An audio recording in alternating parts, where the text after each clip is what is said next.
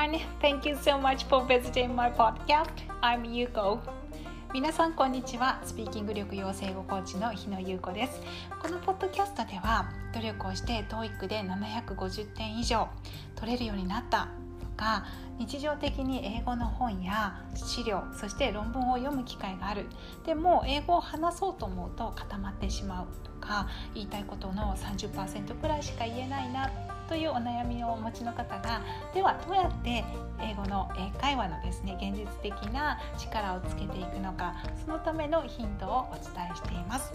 英会話の力をつけてご自分のお仕事やプライベートがもっともっと自由にそして豊かに広がっていくそのためのお手伝いができたらとても嬉しいなと思います。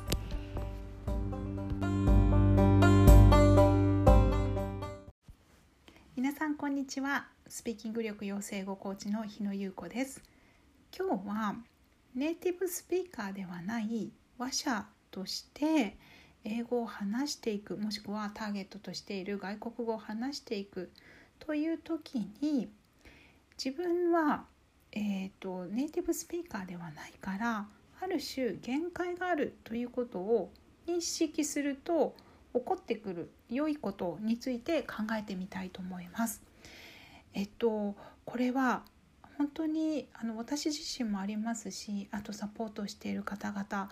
もしくはねあのご相談に見える方々皆さん共通するところがあると思うんですけれど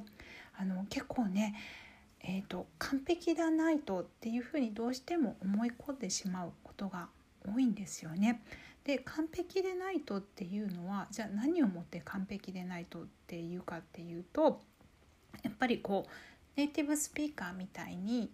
話せないとって思ってしまうっていうのが一つの完璧っていう姿かなと思います。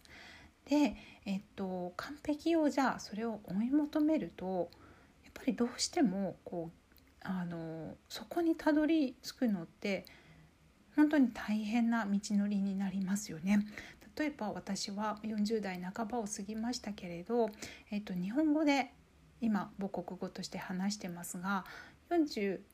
半ばを過ぎても知らない単語とか初めて見るあの言葉とかもいっぱいありますしであの小さい頃からこう年を重ねるにつれて獲得してきたあの語彙とか文法とか言い回しとかねいっぱいありますそして今も結構間違ったりとかね敬語の使い方とかも気を抜いたら間違ってしまうこととかもありますがネイティブスピーカー日本語のネイティブスピーカーの私でもそうやって間違いながら話をしているという状況です。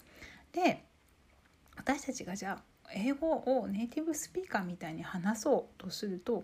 ぱりあのどうしてもそれなりの年月っていうのが必要になると思いますし経験も必要になってくるんじゃないかなと思います。でね、中には本当にあの素晴らしい、ね、英語をお話になる日本の方々もいらっしゃるんですがやっぱりそういうあの大先輩の方々にお話を伺っても日々努力をしているっていうことを皆さんおっしゃいます。で、えーと何が言いたいかっていうと英語を話す時にある種自分はネイティブスピーカーではないだから限界があるっていうことを一回認識してしまうっていうこともあのすごく大事なんじゃないかなっていうふうに思っています。で自分はネイティブスピーカーじゃないじゃあ限界があるんだって考えた時にじゃあ次に何を思うかっていうとじゃあ限界がある中でもあの限界があるけれどじゃあ自分の中にある、まあ、知識とかあとは英語のねすぐに使えるストックっていうものを使ってそれで会話をどんどんしていく。そのためにはどうしたらいいか。もう一個はメンタル的なところで限界があるけれどそれでもコミュニケーションのツールとして英語を使う。そのための自信をどう育てるかっていうねそのことをあのに目が向いてくると思います。でこれはどういうふうに自信をつけるかとかあの会話する会話する能力っていうのはねノウハウがあるのであのある程度集中的にすると結構すぐ伸びたりするんですけれど自信についてはやっぱりこれもあの同じようにどうしたら自分が自信が持てるのかどうしたら自分に OK が出せるのかっていうことをあの整理していくであの考え方をちょっと書き換えていくっていう段階がとても有効なんじゃないかなっていうふうに思います。えっと、私が以前すごく思ってたのはあの本当に私は英語の講師だったので、えっと、ネイティブスピーカーみたいにならないとなんか話しちゃいけないみたいに思ってた時があったんですね。なので、えっと、でもずっとすごいねやっぱり自分今の自分とその時の自分とそのネイティブスピーカーのレベルっていうのはすごい乖離が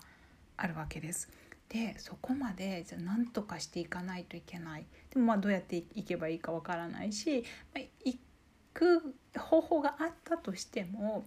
なんかそこまでなんかたどり着くのにはすごい時間がかかるっていうことも自分では分かってるだからそのそこまで行くまでにはなんか口を開いちゃダメみたいななんかこう掟みたいなのをこう自分に課していた時期があったんですよね。そうするとやっぱりすごく苦しくって、うん、あのね本当はこう英語を使って生き生きコミュニケーションを楽しみたいっていう気持ちがあるのになんかこうねネイティブになるまでは口を開いちゃダメだって思っていた自分はやっぱりすごくそうコミュニケーションもできないしかといってそこまでたどり着くまでの具体的な道のりもないしっていうことですごく辛かった記憶があります。でそれをねあの、えーとまあ、自分には限界があると。じゃあ限界がある中でどういうふうに力を伸ばしていくかどういうふうに自信を持っていくかどういうふうにコミュニケーションしていくかっていう視点を変えた時にすごく楽になったんですね。うん、なので、えっと、私今英語のコーチングをしてますが英語のコーチングではそういうあの自分の中にあるストックを使って英会話力をこうぐっと伸ばすっていうサポートもしてるんですが同じようにあの、えっと、そのじゃあ第二言語話者とか外国語話者としてどうやって自分は英語を使っていくのかっていうその具体的なイメージをクリアにしたりとかあとは自分に OK を出すとか自信を持ってコミュニケーションをするためにどういうふうにあのしていくと自分の中で腑に落ちるのかっていうそういうねお話とか整理っていうのをあの言語コーチングの視点からもサポートをしています。はい、であのもしねご興味あったら体験セッションに来ていただければと思うんですがご自分でする場合にもあの すいませんちょっと後ろに音がうるさくなってしまって小鳥が鳴いているんですがすいません。はい。あの是非ね自分であのちょっとノートに書き出してみるとかね、うん、そんな感じでどういう風な話者になりたいかねっていうのを是非ね整理していただけたらいいんじゃないかな。もっともっとあの爆発的に力が伸びていくんじゃないかなっていうふうに思います。